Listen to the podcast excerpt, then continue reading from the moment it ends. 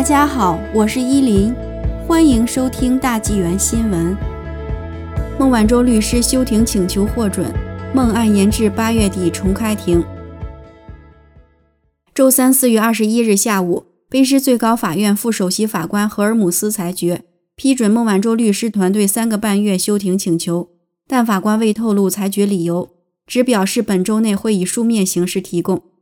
法院原定于引渡案在下周一四月二十六日重新开庭聆讯。上周，孟晚舟律师团队与香港汇丰银行就认为有可能影响引渡案司法程序的文件获取达成协议。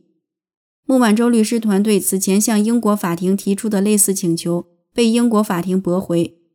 本周一四月十九日，律师团队以银行文件查阅和影响评估需花时间为由，向法官提出休庭。荷尔姆斯周三宣布休庭裁决后表示，无论律师团队在银行文件中是否发现案件进程影响证据，今后都不再接受任何休庭请求。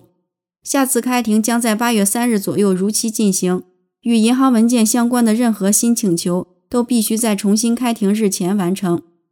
加拿大司法部律师反对孟的律师团队休庭申请，指出他们是在搞全球钓鱼行为。试图把一个简单的引渡案变成复杂的刑事案件审理。孟晚舟自2018年12月在温哥华机场被加拿大警方应美国引渡要求逮捕后，虽一直戴脚环被居家监禁，日常奢华生活似乎丝毫不受影响。孟晚舟定于4月28日以电话形式出庭，控辩双方已确定重新开庭日期，